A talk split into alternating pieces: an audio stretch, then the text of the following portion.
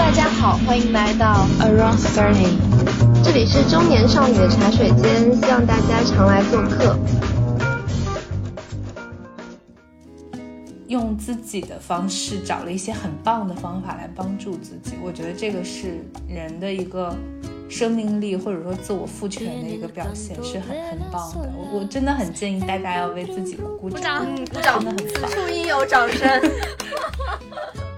我其实非常庆幸，我有这帮就是可能在上海或者是北京或国外的一些我们华人，然后他们一一直在发声，我就觉得说。这种久违的愤怒是非常可贵和宝贵的，我觉得这是我们作为一个人民，就是作为一个人自主权，就是我就觉得我们一定要保持这种愤怒，这种愤怒会让我们这个社会变得更好。这是我一个我觉得门槛很低的方式啊，当然别的有更多的余力，当然是可以去做更有影响力的事情，那些也很重要。大家好，欢迎来到第十九期 Around Thirty，我是查查，我是 Doris。我是小洋人 Catherine。嗯，这期距我们上一期好像已经过了时间有一点久，就是想在最开始的时候先解释一下，是因为我们三个主播都在上海，然后都经历了疫情以来一些比较 down 的情绪，然后没有办法。就是打起精神来做很多事情的这样的一个状态，就是尤其是这半年以来，我们好像会发现我们的情绪状态越来越容易被一些环境里的事件影响，所以我们这次就是聚在一起，也非常希望能够从我们自己的经验经历出发，然后去探讨一下我们如何在这样的一个呃可能未来会面临更多不确定性的环境下。去过好自己的生活这样的一个议题，啊，然后这一期我们也专门请了一个非常专业的嘉宾来跟我们一起聊一聊这个可能会跟心理有很多关系的议题，呃，我们先请嘉宾来做一个自我介绍吧。Hello，大家好，我叫 Julia，我是一个八零后，现在住在北京，是一个呃个人职业的心理咨询师，也是一名女性主义者。在做心理咨询之前，我实际上是学理工科出身，做过很多年的技术和管理。不过一直以来，本质上还是一个文艺女青年。很高兴和大家在这个节目相遇。嗯，欢迎茱莉亚。然后我们就开始今天的讨论吧。我们四位主播其实现在是在北京和上海两个地方嘛。那我们就先来讲一讲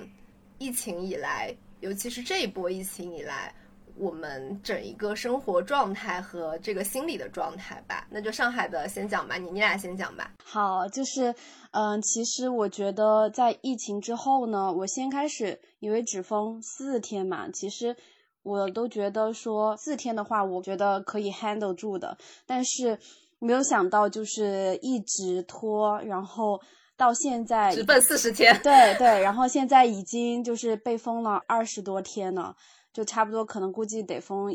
一两个月这个样子。就目前来看，我就是在这种非常不确定性的情况下，呃，生活在家里边儿。然后你这个时候你会感感觉到你需要更多的链接，就是你你需要更多的呃社会支持系统。比如说，我会经常就莫名其妙就觉得很烦躁。然后以及感受到很多焦虑，以及有一些抑郁，然后呢，我就会调节自己，因为我很快可以发现，就是我的情绪状态不太对劲嘛，然后我就会找我的朋友，然后找在一些社群认识的上海的朋友们一起，比如说吐槽一下这个疫情的情况，以及就是聊聊日常之类，就没有办法，然后。嗯，我发现有一个问题是在这个疫情的时候，就是我在家里面的时候，发生两件很倒霉的事情。一件事情是我的手机进水了，而且我的工作都是有很多客户的数据都是在手机里边，然后就突然就没有办法，而且我只有那一个手机，就非常的着急。然后后来幸好就是小杨有借他的手机给我用嘛，然后后来我们又买了一个工作手机来用，就是在这种情况下就觉得。以前你觉得就是，呃，对我们来说非常能够轻易得到的东西，嗯，当你失去了之后，你就觉得它的可贵，就是你会更加珍惜当下。还有一个事情是，我的眼镜掉了，也是有这种感觉，就是感觉在摸黑生活。然后后来，因为我要去呃医院买一个药嘛，然后。那个外卖是买不到的，所以我就去了一趟医院，就是我们这边小区的居委开了一个单子，然后就出去了。出去了，虽然因为我没有车，然后就骑自行车，然后骑了一个半小时到那个医院，在那个 骑行道的那种高速公路上骑，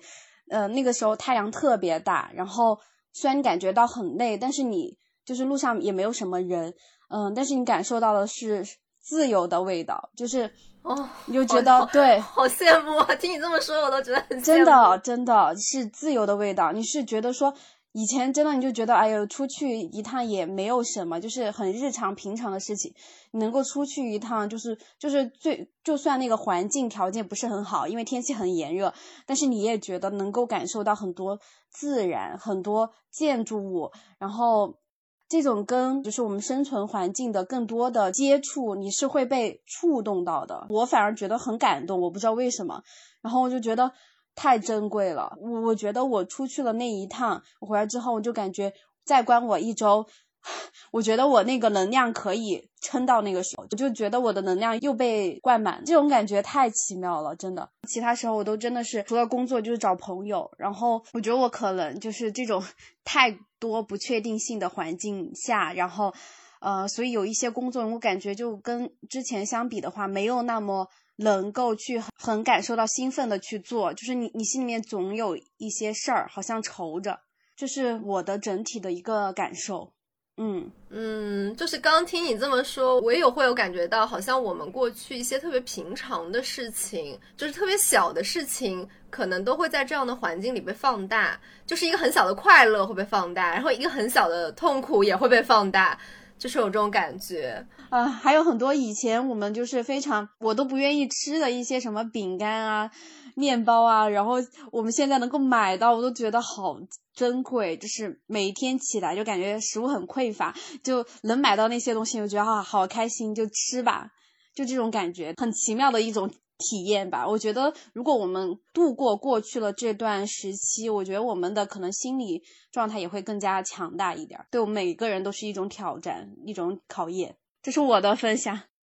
谢谢 Doris 的分享。嗯，小洋人呢？OK，那我分享了。就是因为我跟 Doris 住在一起嘛，他说的有一些焦虑，我也是有的。我觉得对我来说最大的一个焦虑就是食物焦虑，因为我负责就是采购我们家的这个食物。呃，四月一号、四月五号之前，然后我们大概买了就是比较足够的食物，然后我们当时就觉得还好。四月五号，然后我们听说反正要放到四月底吧，当时的那个消息是，然后我们就有点着急了，因为那阵儿就发现，在各大电商平台我们是抢不到任何食物的。早上六点。是美团买菜，然后我是定的五点四十五的闹钟，然后发现抢不到，盒马是八点应该是，然后我就定七点，也是是七点四十五五十的闹钟，也是抢不到，九点差不多等一会儿就就要核酸了，然后九点又起来一趟，反正就是早上能折腾两到三趟吧，这样的感受，反正就搞得我现在睡眠特别不好。今天我还本来说感觉很难录，因为真的就是疫情。把我的睡眠这个就搞得日夜颠倒。我我以前一般就是 OK，就是上午能起来，但是我现在只有下午才能起来了。我感觉我永远都不满足，就是看到有什么，不管是什么，我都买。后来就是京东，呃，应该是开了，开了之后，虽然说可能十多天才能到，我记得那阵儿京东的 CEO 说他可以保证四月十二号发货还是怎样，但是后来那一天。我们发现，我们京东所有的日期推到四月二十二号了，然后那一天我也有有焦虑，然后又重新打开生鲜平台，但是又很绝望，就是各大平台又买不到。但后来幸好就是我们楼里的邻居比较好，然后就会捐一些食物，捐一些菜啊，然后什么的给我们。我我当时就焦虑的这个感受会稍微缓解一下，所以基本上我们菜就是。后来就是还是靠团购嘛，我们小区的团购，嗯，怎么说呢，就还是比较 OK 的，没有说那么像别的小区，好像有的时候高价菜，嗯，就是我们的也是高价了，嗯，对，也是高价了，没有那么夸张，对，没有那么夸张。呃，邻居跟我说还是可以接受的菜价。我觉得有可能睡眠不好，也是因为我就是呃晚上就是凌晨两三点，他们说凌晨两三点刷会刷出来，我就有的时候凌晨两三点会刷一下每日优先。太不容易了，辛苦。对对，我觉得有可能是因为这个，就是说这种食物焦虑可能说有缓解，但是就是还是觉得不够。这个经历还是挺神奇的，因为我们之前应该是从来都没有经历过。对对，我应该应该是是我们我姥姥那一阵儿三年自然灾害应该 经历过吧？我我们妈妈那一辈应该也没有经历过吧？对对，是的。就你现在看到那些说这饿死，就是现代社会二零二二年会。会有饥饿的问题，这个真的还是蛮蛮夸张的。当时我们确实感觉食物不够，然后，呃，我记得后来四月几号，四月五号之后，我记得网络上也有很多这样的，呃，微博有热搜说，宝山大场镇还是还有哪里，就反正也是没有食物，不太好的 negative 的情绪笼罩，反正。嗯，当时我的就是心情不是很好。我当时想，是不是真的抢不到了？有一种瞬间还是挺绝绝望的。嗯，我可能跟小洋人感受不太一样，就是我觉得总会有食物的，不可能把我们饿死吧。所以，我我觉得就算就是你去求救，邻居也会给你吃的。所以我对这个还是保持乐观的。但是我让我。在这其中，我感受到很多愤怒。就其实我们的物资短缺不是真的没有物资，而是 不给我们发。就是其实你俩的感受，我全都感受过。我其实是那种运气已经比较好了。就首先我们小区的团购非常发达，我可能是我我们这里被隔离时间最长的。我从三月二十几号就开始了，嗯，但是我其实一直没有经历真正意义上的那个物资短缺，但是。因为我自己原来是一个从来不囤货的人，然后这次我就会发现跟你刚才说的一样，就是就是看到什么都想买，然后冰箱里已经放不下，然后我每次看到我这种过度囤积的这种感觉，都会有一点愧疚，就会觉得会觉得很悲哀吧。就是我会我会在想，就是什么样的环境下都把我这样一个不喜欢过度囤积的人逼成这个样子，就是就是会觉得哦。就是我们对于未来的这个供给没有一个稳定的判断，就是会导致出现要不就过度囤积，要不就是挨饿，就是只有这两个情况。那我肯定还是选择在我有能力的时候我多买一点，就是这样的一种感受。因为我一直在上一个心理的工作坊，然后每次我们每周上课的时候，老师都会让我们去评估一下今天的心情。然后我我就很明显感受到我那个分数的变化，就是我是三月二十几号封的，我当时可能会以为四月初就解封，所以那段时间对我来说可能是最，就是在我知道我解封不了的时候，我那个时候是最难受的，就是我的我的我的心愿落空了，然后我我我也不知道未来会怎么样，那个时候我面临的不确定性是最大，而且那段时间有有几天我都抑郁到起不来床的那种感觉。然后后来，就是还是努力在这种无序中找到了一些秩序。我觉得这个这个感受，我可以，我我们等一下可以详细的去讨论。然后现在就会感觉到，即便我我是在一个不确定的环境下，但是我还是需要，并且有，就是我还是可以，并不对，应该是我还是有责任，并且我也尝试着去尽可能的去构建好自己的生活。的这样的一个状态，就是，唉，就是很不爽，但是还是得努力活下去，就是这种状态。对，当时我感觉就是因为后来我们没有说吃不上饭，但是我有朋友就真的最后都什么都没有了。他们那边的政府大厂镇就是发两个酸奶，然后也没有没有抢到菜，我无力去帮他，然后那种无力感也是很让我难受的。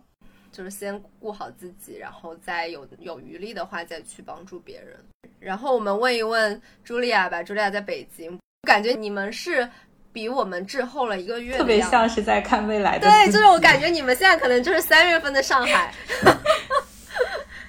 对你来讲一讲你的心路历程。嗯，我觉得大概比如说一周之前的时候，我听到这些，或者是我在网上看到所有跟上海有关的消息。我也会有很多情绪，比如说像你们提到很就是愤怒的事情，很痛苦，然后有的时候是很无力的，因为就更没有办法做什么。然后有的时候看到有些真的很难过，嗯，尤其我现在怀孕了，我看到所有跟孕妇和孩子有关的新闻，我真的会哭。就这，而且还有一个点就是，我去超市的时候，如果看到很丰富的蔬菜，我会油然而生一种愧疚感。就是这么丰富的库存，可是我知道千里之外有人吃不到，可能连一个番茄都很困难。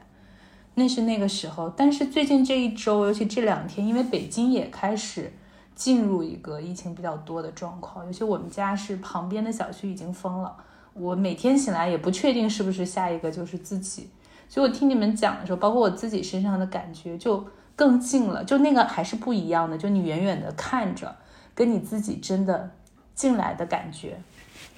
然后我我觉得刚刚大家讲的有几个我真的很有共鸣的。第一个就是关于买东西这件事情，就是会怎么买都不够。我我从第一天晚上开始去买菜，我就一直哈哈弄到十二点多钟。可是我第二天起来，我已经买了非常多，而且我们其实很幸运有那个提前量去做准备。也很多人告诉我要多囤，可是第二天醒来，我还是脑子里会不断的出现一些代购清单，我总觉得还是不够的，或者是买少了，或者品种不够，就是那是一种你好像没有办法，因为下了五个、六个、七个单子，然后你就觉得安心了，就是到今天我还在不断的补充，一会儿就是有条件，如果它有运力，我就下一个单，这样就那种恐慌和不安，好像是很难抚平的。这个我确实现在也会同样的很有体会，然后因为消息不是你能控制，所以你其实现在是还好，此刻挺平静。可是你又有一种你不知道什么时候会变成什么样，以及这一切什么时候会结束的那种感觉。然后你能做的非常少，所以很很无力。你就是不知道自己能做什么，就是很大的一个浪就不断的在涌过来，然后你很容易被吞噬掉那种感觉。呃，我所以，我现在听到你们讲，我觉得那个跟以前在外面远远的，就是看，虽然我也会很难过或者等等，但是真的很不一样的感觉。就是当你自己开始进入这个状态的时候，我我自己也没有想到，就是因为我我觉得我算是一个心理从业者吧，就是我已经有很多工具可以用来调节自己的情绪了，然后而且我还有咨询师，就是我是有一个。有很多资源的，但是我还是进入了那种连床都起不来的那种状态，所以我会感觉到这个其实对，可能对于在经历或者即将经历的大部分人来说，都是一个很困难的议题，所以也是我们为什么这一次想要来聊这件事情的感觉，就是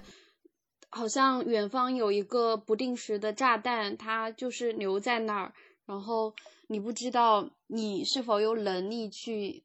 嗯，处理好它。就你不，你不知道你有能力是否能够去，嗯，度过它，平安的度过它。我觉得我好像就是丧失了很大的一部分的信心。对，就是感觉大家其实刚才就是充分的 share 了一下彼此对于这样的一个定时炸弹的这种感受，然后我们就可以探讨一下。就是在我们看到前面有一个漩涡，或者我们现在正正在这种情绪的漩涡中的时候，我们做了哪些事情来帮助我们找到自己的那个锚，或者说我们觉得有什么样的方式是我们可以尝试着去做的？我们可以来分享一下。就是我不是躺平了二十天嘛，躺平二十天之后，然后我突然看到那个什么刘畊宏他健身，我就想的是我不能再躺了。要不然我真的我我之前就是一直在健身房健身嘛，我都感觉我那个肌肉都松掉了，然后就觉得不行，我要起来运动，然后我就下载了抖音，跟着那个刘畊宏健身。我发现真的健身带来的快乐也非常的快乐。就我可能，比如说昨天晚上，我觉得非常的 emo，我都不知道为什么就是会感受到 emo，然后我就觉得很很难受，这种难受莫名其妙的，我都不知道为什么。然后我就想的是。我与其待着什么也不做的难受，不如动起来，然后看看能不能调节自己。结果就继续再去跟着 刘畊宏做运动，我发现又变快乐了，就很神奇。啊、除了运动之外，我觉得最重要的就是你的社会支持系统，就比如说你的家人、你的朋友、你的爱人、你的就是其他的亲戚好亲戚好友都很重要。就这个时候，嗯，就尽管是你不能可能呃面对面的和他们接触，就是打电话、语音聊天、视频聊天都是很好的一个方式，就是能够你可以得到一种支持，就是你让你知道你其实也不是完全的是一个人，虽然你身处在这个环境中，但是你的精神上是有人在支持你的，对，然后是有人在关心你的，我觉得这个非常重要，嗯，然后这是最重要的一点，然后其其他的我可能就是呃根据你自己的自我的爱好来看了，嗯、像我的话，我可能是比较喜欢看书，还要看剧、看综综艺。呃，我其他的时间就除了工作，然后其他时间可能都是在这些事情上，你就会觉得说，在这个爱好中，你也可以得到一些抚慰。我最主要的可能就是就是这几点，嗯，嗯，就是运动加上跟周围的人去寻找一些关系上的支持，然后还有就是尽量做一些让自己开心的事情。对对对，是的，嗯嗯，那小安人呢？我觉得还挺重要一点是，我我还挺庆幸，就是此刻我不是独居的状态。我觉得如果我现在是独居的状态，我可能会更害怕。我本来就特别害怕一个人睡觉，但是如果说还是这个情况下，我觉得有室友，我觉得会让我呃没有那么害怕。我觉得这一点还是我觉得挺幸运的一件事情。然后和以前不太一样，就是我每天都要刷很长时间抖音，因为我觉得这个抖音可以让我获得很多多巴胺吧，很多快乐，抵消我 emo 的那些情况，还有可乐。对，快乐水水太重要了。就刚才我还忘记说，可乐真的是硬通货，可乐可以交换 anything，可乐可以交换任何东西。对，就是以物以物换物的快乐，真的还挺那个的。然后还有就是邻里之间，你会发现好像更亲密，邻里之间这种呃亲密感也会让我觉得还就是还不错，就是附近感吧。就是比如说，我们昨天有就是油没了，然后我们邻居就送我们一瓶，然后我们什么没了就送我们一个，送我们一袋大米这样的。有的时候交换，有的时候他可能就是我们没有交换的东西，他就给我了，他们就送我了。是，然后我觉得就小杨说这个我特别赞同，因为其实我们在这个大环境下，就是我不是我们一个人在面对这样子的环境，就是我们是共同体，就我们是整个上海市市的居民都是在面对这样的情况。其实相对来说，你也会有一种力量感，就相对来说，你不是一个人在经历。对对对，那我来分享一下一个人经历是一种什么样的感觉？就对，就是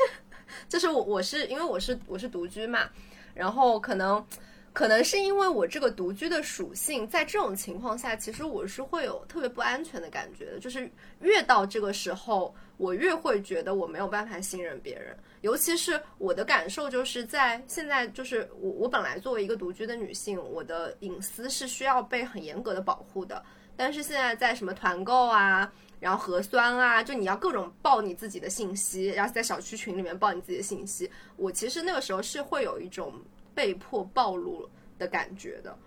我所以，我当时其实是觉得还蛮不安全的。前几天刚刚我也说了嘛，就是我是经历了一段比较重的抑郁的，但是呢。就是当时有一个节点，我很清楚的能感觉到，我从就是起不来床到开始振作起来，是一个豆瓣的帖子，然后那个帖子里面呢，我到现在还能够记得有两个点，真的把我从那个里拽出来了。一个是那篇文章里面有一个说法，就是说你你在遭遇这种很糟糕的环境的时候，在宏观上你可以选择去发声，然后你在微观上你可以选择去给自己建构一个更积极的。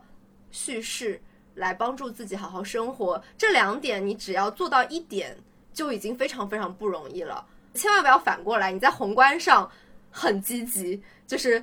正能量，在微观上不停的就是鞭打自己或者鞭打身边的人，就是千万不要进入这样的一个这样这样子一定会让你的情绪进入一个很负面的循环，就是相当于说你把负面的情绪都通过宏观上去发生来排解，然后在自己的生活里面你可以很积极，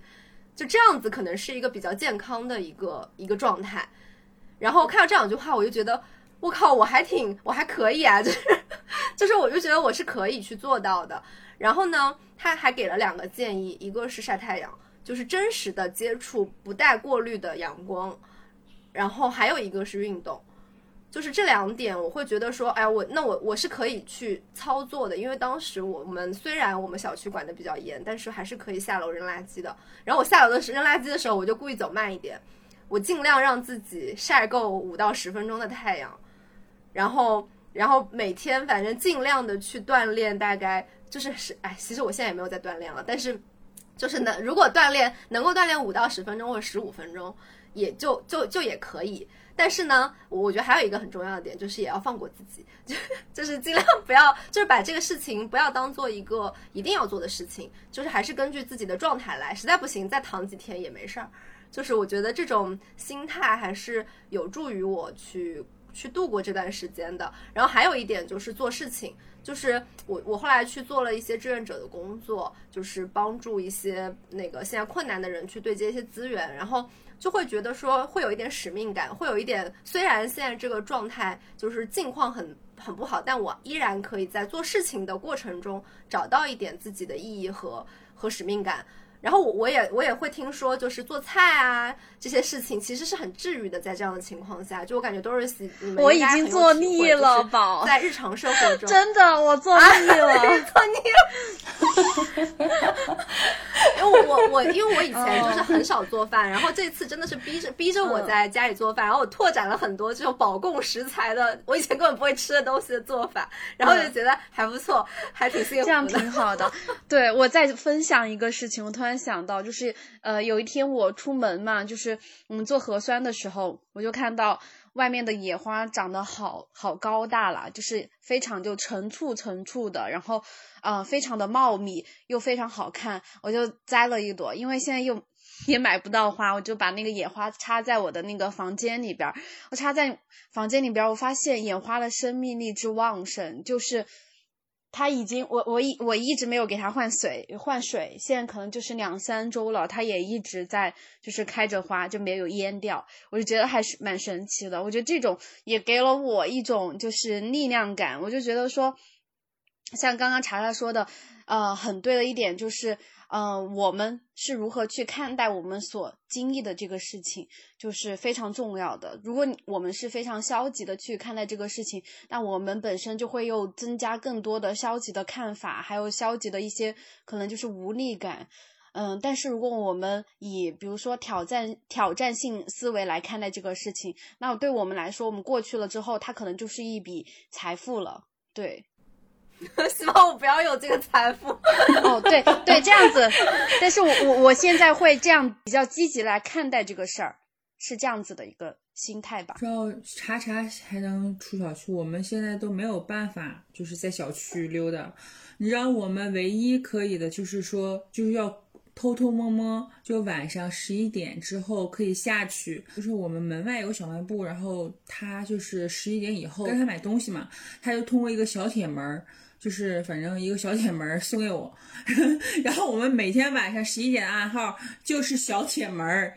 然后我就鬼鬼祟祟、偷偷摸摸的去小铁门拿东西，感觉像黑市交易一样。黑市交易，对对对，真的真的。对，幸好附近有小卖部。我我理解你们跟我说要加一些附近的小卖部的那种联系方式的意义，真的。但是我觉得还是尽量就不呃能够少出去还是少出去吧。就假如说如果我们得阳了，如又出去的话，我觉得可能也会造成这种负担，就是会让这个事情又哎又加十四天的封闭这样子。所以就尽能不出去还是尽量不出去。我现在是这样子的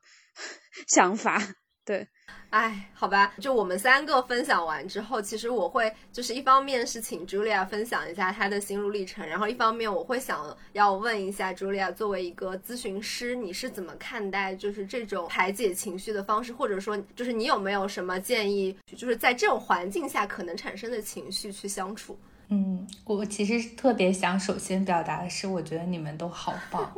就是我听你们讲的时候，我我真的会感觉到。有有一种力量感的东西，其实是从网络的那边传过来，就好像我也会有点被感染到。对于未来，比如说北京，虽然不知道会发生什么，但是就没有那么的害怕或者不安，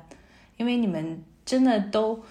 用自己的方式找了一些很棒的方法来帮助自己。我觉得这个是人的一个。生命力或者说自我赋权的一个表现是很很棒的，我我真的很建议大家要为自己鼓掌，鼓掌，树荫有掌声。嗯，然后就你讲到的这个情绪漩涡的事情，我觉得我们嗯可以先尝试去理解一下，就是为什么会发生这这种状况。一个就是从呃人的心理的机制上来说。我们的情绪、认知和行为本来就是存在一个相互影响的三角结构。当我们接收到这么多大量的外界的这种状况的时候，我们刚刚一开始都聊到有很多的心情、情绪，很多像浪一样。那这些东西就会影响到我们，我们或者是有些事情做不了了，或者我们会出现一些强迫，比如不停的刷手机、不停的看消息等等。然后我们的认知上，我们也很容易出现，比如说。呃，很悲观，或者只能集中在一个点，或者认为一切不会好了，或者很非黑即白的这些，那这些做法或者这些想法，又会进一步的让我们的情绪更受影响，因为很少有人因为刷了很久的微博，然后变得开心了，大家通常都是越刷越郁闷，越刷越难过，所以它就是你表达的很准确，它就像漩涡一样，你会不断的陷下去，而且你很难拔出来，就这种情况，我觉得。就是每个人都会遇到，也并不是说谁的心理更不健康，因为我们现在遭遇的就是一个特别大的事情，所以出现这样的状况非常非常正常，甚至是比如像我之前提到，我没有身在上海的时候，我和我周围的朋友也会出现一种替代性的那种创伤，很正常。但反过来讲，你会出现这样的情绪，其实是我们作为一个人的可贵的地方。我们如果把这些都阉割了，那我们其实。嗯，真的也是很麻木不仁的一种状态，那并不是一种什么好事。我想先回应一下这句话，太对了，真的，我真的觉得说，是有很多朋友，就其实会有朋很有有朋友跟我说，你你不要看了呀，你不要愤怒了呀。可是我会觉得这个愤怒对我来说很重要呀，就是我觉得它就是我作为人的一个正常的反应，我为什么要去回避它呢？对不对？很赞同，就是特别是四零四的那那一晚，然后我就觉得。我看到我的朋友圈全部都是非常愤怒的声音，然后一直都在转发。我其实非常庆幸我有这帮，就是可能在上海或者是北京或国外的一些我们华人，然后他们一一直在发声。我就觉得说，这种久违的愤怒是非常。可贵和宝贵的，我觉得这是我们作为一个人民，就是作为一个人，对对，我觉得这是我们的一种 自主权。就是我就觉得我们一定要保持这种愤怒，这种愤怒会让我们这个社会变得更好。对。对，我觉得我们上海其实还算幸运，我们可以发声，然后有很多学者呀、专家。但是，比如说像吉林、像瑞丽，他们已经封了，好像比我们更长的时间。但是，好像因为城市，呃，小的原因，就是二三线城市嘛，他们就没有机会发声，可能大家也听不到他们的声音，没，他们也没有办法被看见。嗯，是的，所以我觉得发生是一件。很重要的事情，我之前也有在想，为什么这次的事情就是对我们的这个冲击格外的大。然后我会有两个体会，一个就是我们之前虽然在日常生活中也会有很多挑战，但是大部分我们如果拿马斯洛需求来说，其实是比较高层级的。就比如说我们一般来说在北京或上海，饿肚子就像刚刚讲的，是一个这个年代不太会去想到的事情。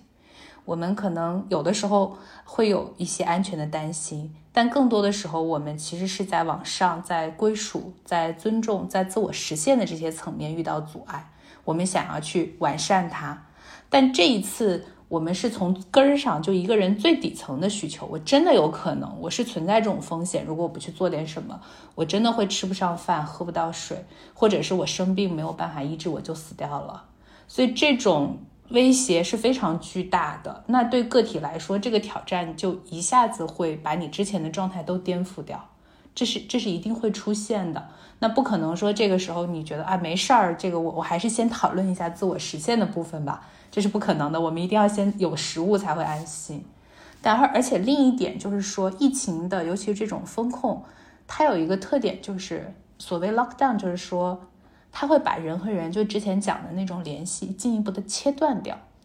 我们原先在城市里，我们可能跟呃别的，比如说乡村的连接方式不一样，可是我们并不是没有连接的。好比说我我街角那家熟悉的咖啡店，那也是我的一个连接。啊，我知道这个地方有一个啊，我我很喜欢的电影院，或者是我有一群朋友，我可以定期聚会，这些都是连接。但是封锁会让这些东西就变得更不可能了，所以人是变成了更加呃孤单的一个个体。这两个层面，我觉得都会让我们就是在被封在家里的时候，就体会到一种巨大的挑战和威胁。这个跟别的事情上还不太一样。所以那个之前大家说有很大的冲击，我觉得这从这两个层面来看是一定会出现的。这就是一个生物的一个，不管从生理意义上还是社会意义上，我们作为一个个体就一定会有的反应。我们是不喜欢、不愿意忍耐这个状态，不管是忍饥挨饿还是失去连接，都是很难受的。我我感受到就是一些对现在的状态的更更加接纳吧。就是可能我们也只能在接纳这件这样的感受的基础上再去往前走。我会觉得接纳这一部分是很重要的。如果对我来说的话，我是一个就很需要和人链接的一个人，就是我是那种呃外向型，然后喜欢和人打交道的人。然后这段时间真的就不能跟人打交道，我就觉得这也是一种全新的体验。对。真的，我觉得你你们已经在很努力的创造连接了，这个真的是非常不容易的。我就突然想到，就是刚才朱姐说那个食物，就突然想到一个段子，说如果你现在可以在上海活下来的话，你需要就是有一份可以线上做的工作，你需要小区团购渠道良好，第三个好像是你没有什么重大疾病。没有基础疾病，反正突然就感受到我们还是挺幸运的。是的，是的，我也是。突然想到很多老人，就我们我们小区应该老有有个老人应该是去世了。对，天呐，我们小区对是的，嗯，对。他们更无助，更我觉得这这场疫情确实老人确实是弱势群体吧，治疗的是弱势群群体，嗯，还有重大疾病的。是的，有很多人就是我看那个求助帖吧，应该有很多人就是药快吃完了，对，很多人就他他们可能也没有想说，他们同时也没有想说，哎，我我要放这么多天，可能也没有就是储备足够的药。嗯，是的，就是我们我我其实可以过渡到第三个问题，就是我们我们在身边就这样的事情在身边发生，然后还有就是从去年以来有很多。比较悲剧的社会事件在网上发生，但我们其实并没有觉得这些事情离我们很遥远。这些事情其实都在，就是我会感觉到这些事情可能越来离我们越来越近。这个时候，就是我我会想要请大家分享一下，就是我们要怎么去看待这样的一个现状。嗯，我我觉得就是首先来说的话，就是。有很多这样子的事情发生，就是发生在别人身上，也有可能发生在我身上，或者是我身边亲近的朋友身上。所以我就觉得说，我们自己去为这样子事件的受害者、弱势群体去发声是非常重要的。然后另外一个就是还是要保护好自己的情绪。对对对对，就虽然真的是会感受到很多无力感，但是嗯，我们还是需要去调节我们自己的心情。然后在力所能及的情况下去为这些呃受害者去发声，嗯，这是我自己的看法。嗯，我觉得我觉得我的看法也是，比如说第一个就是说能转则转，能帮则帮，就是呃，应该我记得我有个朋友，他应该是还联他在北京啊，他之前前几周还联系宝山，呃，然后什么帮助就宝山的一些老人，独居老人，或者说不会呃那个团购的老人，对，就是送专门专门送一些食物给他们。然后，然后第二个就是说，我觉得允许吧，就是像应该刚才大家说的，允许，呃，你的你的不好的情绪发生，允许有些不如意吧，就反正就就你只能允许它发生吧，然后再尽可能的去调节情绪，因为我觉得有些事情就是天灾人祸嘛，我们也没有办法去避免它。我很同意你们啊，就是我也是觉得。我们要在保护好自己的前提下，尽可能的去发声和就是帮助其他人吧。就看到这些情况，然后呢，我会觉得说，就有的时候，如果说我们的目标定的太高，是特别特别容易产生一些无力感和挫败感的。我会觉得说，就是嗯。如果说啊，我们现在的，因为我我自己，我我也算是现在在从事一些助人工作嘛，然后有的时候就会觉得说，在我的情绪压力很大，我我之前跟我朋友描述说，我我现在感觉自己的情绪就像是一个火锅底料被冻结在一起，它流动不起来了，就是没有能量去做一些助人工作了。然后这个时候，我会觉得说，我们也可以做一些很小的事情，比如说写日记。我会觉得写日记现在就是对我来说是一件去见证我所有的经历，包括从过去就是从今年年初的这种这些社会事件到现在，我那些非常无法公开表达的感受，我都可以通过写东西把它给记录下来。而且我觉得这个见证，不管是见证你自己身上的改变，还是见证这个外在环境，都很重要。这是我一个我觉得门槛很低的方式啊。当然，别的有更多的余力，当然是可以去做更有影响力的事情，那些也很重要。我就强行插入一个门槛比较低的，可以就自己给自己一些看见，然后给这个世界一些看见的这样的一个方式。对，是我我觉得首先要顾好自己了，你才有可能就是余力去顾好其他人。嗯，我我觉得其实你说门槛很低，但我觉得其实这是一个挺好的方式。就是我，我其实，在豆瓣和微博，我看到有很多人在上海这个事情之后，每天会写记录他的生活，可能都是一些很小的事情，比如说今天下楼做了几次核酸，晚上群里面又吵架了，然后工作的事情又出了什么状况，然后但是可能今天又发现了一些什么细节，就像刚才讲的，比如说花朵也好，或者是远远的看到哪里跳过一只猫等等，看起来好像都很平常，但是。我觉得那个是有很大的意义的，它是在帮一个人去留住时间的一个刻度，因为封锁也会让我们对时间的感知变得很混乱。然后，另外，我我觉得那里面有一个非常重要的因素，就是在表达，表达是我们为自己赋权的一个特别重要的一个点。如果我们是沉默的不说出来的，其实一切也可以某种意义上说是不存在的。但是，当我们写出来或者说出来，哪怕它非常的微弱、很微小，或者不一定能留下很多的痕迹和波澜，但是对我们来说，它就再也不是说不存在的一件东西了。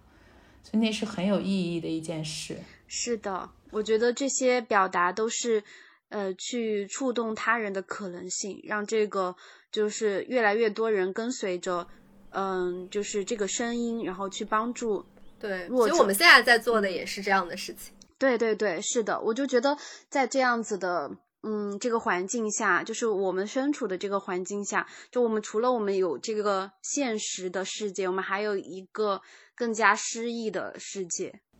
而且刚才讲到说，就是呃，比如其他有的城市也封了很久，可是没有人发声。从这个意义上来说，上海人的发声也不只是为自己。其实也是在为其他人而呼喊。那比如说，我要求不，我不想这样，我不喜欢这种被剥夺的感觉，被禁锢的感觉。我认为我有权利享受不仅仅是一袋大米，而且有一杯咖啡。这些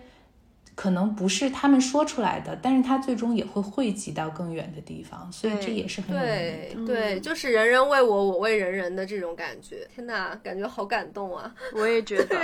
感觉录制的过程好治愈啊！真的，我就觉得心情变得格外的平静了。真的好，那我们就是这是进入最后一个问题，就是因为我们刚才其实聊了很多，就是自己调节，然后自己赋权，自己给自己就是在这样的情况下自处的方式。但是如果说我们真的在心理上遭遇了一些困境，就我会想要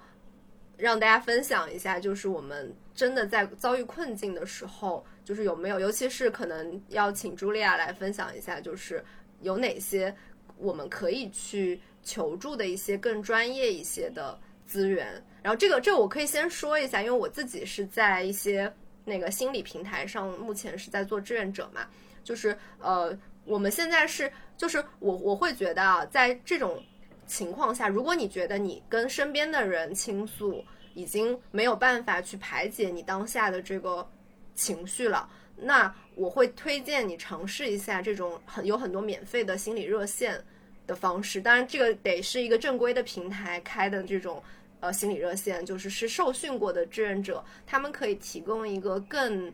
专业的倾听的。服务，因为我会感觉到现在我其实都不大敢跟我上海的朋友倾诉，因为大家都很苦，就是我的那个情绪已经结块了，别人的情绪我会觉得也很枯竭。然后有的时候我会觉得说，我去求助一个就是别其他地方的这种志愿者，然后他们很专业，然后他们可能会更具备这种吸收我这些负能量的能力，就是会觉得心里会上稍微有一点。就没有那么那那么有负罪感，所以我会觉得这个热线可能是热线啊，还有一些免费的这种朋辈的倾听，是我我现在可以接触到的一些比较好的资源。然后比如说还有这个心理咨询，如果有条件的话是可以考虑的。但这个可能茱莉亚可以多说一点啊。嗯，我我觉得你们刚刚讲的都蛮好的。比如说，如果是在同一个状况的朋友，可能越聊越郁闷，这个有时候真的是会出现的。然后确实可能。如果已经体会到说聊完了没有感觉更好，那可以适当的停一停，确实是这样。然后其实，在渠道上来说，刚刚嗯查查讲的其实差不多。那比较呃相对来说简单易得的，其实第一步的肯定是援助热线。现在据我所知，简心是不是现在也有在做？我不知道。简心就它一直有一个免费的热线，然后有一个华师大还是哪里？华师大开了有一个疫情的心理援助的热线。嗯，这些它的好处就是你打电话过去就会有人接，然后你可以获得一个免费的一个服务，它是门槛比较低的，比较简单的。呃，当然它有它的局限，就是如果你想要，呃，你觉得自己的状况比较严重，你觉得需要一个更长、更稳定的倾诉对象，你比如，嗯，热线有的时候不是固定的同一个人来接嘛，那这个时候可能咨询是会更好一些的方式。嗯，相对正规的平台其实现在都有在做，嗯，我觉得大家在网上能接触到的资源也不少，但我特别想提醒的就是。嗯，因为我也经常会看到，比如说大家去求助的时候，有有一些会感觉到，哎，我得到了帮助；也有的人会觉得，反而感受更不好了。我是觉得，除了去观察这个平台或者这个个人的专业背景之外，在整个过程当中，你自己的感觉是很重要的，就不要怀疑自己的直觉。如果你跟这个人沟通的过程当中，你觉得更受伤了，更不开心了，呃，这种情况你是要打一个问号的。你当然可以跟对方沟通是什么状况，但是咨询绝不意味着咨询，当然不意味着你一直像嗑药一样很开心，但也绝不意味着你越来越难过，那也不是一个对的状态。尤其是我们现在谈到的这种，有很大程度上是因为这个事件导致的应激。那一般来说，咨询师是要有能拥有一些就是快速的啊，帮你比如说包扎伤口。帮助你稳定情绪和状态的这样的一些做法，而不是说在这个时候我还要去碰触很深的议题啊，我一定要跟你去谈童年啊，谈你的父母，让你本来就已经 emo 的情绪又进一步的增加了，这这不是一个非常专业的做法，所以我觉得大家要相信自己的感受，就是咨询是为你服务的，如果你的感受不好，你可以就就这已经足够是一个去，嗯，质疑他或者去沟通或者甚至中断的一个理由。这一点很重要，因为有的时候在这种不对等的关系当中，你会不敢提出，觉得是不是自己的问题。嗯，这一点我是特别想要提醒一下的。但如果有些朋友的状况可能更严重，比如说我只是咨询都不太够了。嗯，精神科的话，现在应该有不少医院有在线问诊的这种项目，但可能比较困难的，我估计在上海是药物的保持，就是想要持续获得这个药物，但是，嗯，服药如果中断，可能有的时候对情绪的伤害也很大，所以这一块的话，可能是，呃，尽可能的去找这个，比如说像上海的精卫中心或者是之类的地方，看他们能不能有办法去。我看到网上有很多人在转，就是想办法获得。呃，稳定的、持续的这种药物供给，那个对保持你的状态还是很有帮助的。确实，就是我其实我会觉得今天是一个很好的契机，去聊一聊这个心理咨询里面可能会遭遇到的这个这个问题。这这也是其实是我一直很想要去探讨的。然后我会想问问茱莉亚，你会有比如说我们怎么去选择一个靠谱的咨询师？你会有什么样的建议吗？因为我感觉这个好像确实是我身边的很多朋友有困难的一件事情，就是这个行业好像有一点不太透明，然后有的时候你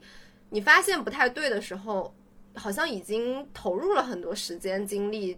在里面了，然后就会有更不好的感受。我我觉得有一部分困难确实是行业的先天状况，比如说准入的门槛，或者说 核准的资质啊，这些东西没有那么完善。这个如果是，嗯，就是完全的去盲选的话，就是存在的这种风险。而且每年其实都会看到一些，嗯，不规范的或者伦违反伦理的咨询师给来访造成伤害的这种案例，这个会很打击一个人去求助的信心的。因为我本来就是受伤才去，如果给我带来更大的伤害，岂不是很可怕？嗯，但我想作为一个普通人，如果我们去求助的话，嗯，也不是说完全什么都不能够做的，就是，嗯，首先一个就是刚才提到的，比如说你可以去一个相对的，比如像类似于，比如说像简心或者高校咨询中心这一类的平台上，它本身的背景会稍微的，嗯，就是从它的准入啊各方面的规范性要求，首先会帮你刷掉一些实在是太野路子的人，这个会好一些，但是呢。我也非常推荐大家尽可能的多了解这个咨询师，就是比如说这个人他的表达，他他在他的自我介绍里的一些内容，你能不能看到他？比如说他是有持续的在受训吗？那他讲的那些话你是有感觉，还是说觉得听不懂或者没有共鸣？这些也很重要。那也有很多咨询师他开了他的呃公众号，然后或者是呃微那个抖。抖音也好，然后我看小红书上甚至都有，然后还包括比如说知乎等等。如果他有这些渠道的话，可以去看一看，了解一下。因为本质上，不管我们管他叫什么，实际上是两个人的沟通。你越是觉得这个人是可以让你熟悉和喜欢的，你们的工作才会越顺利。但如果他给你的感觉上来就不太好，这是肯定不行的。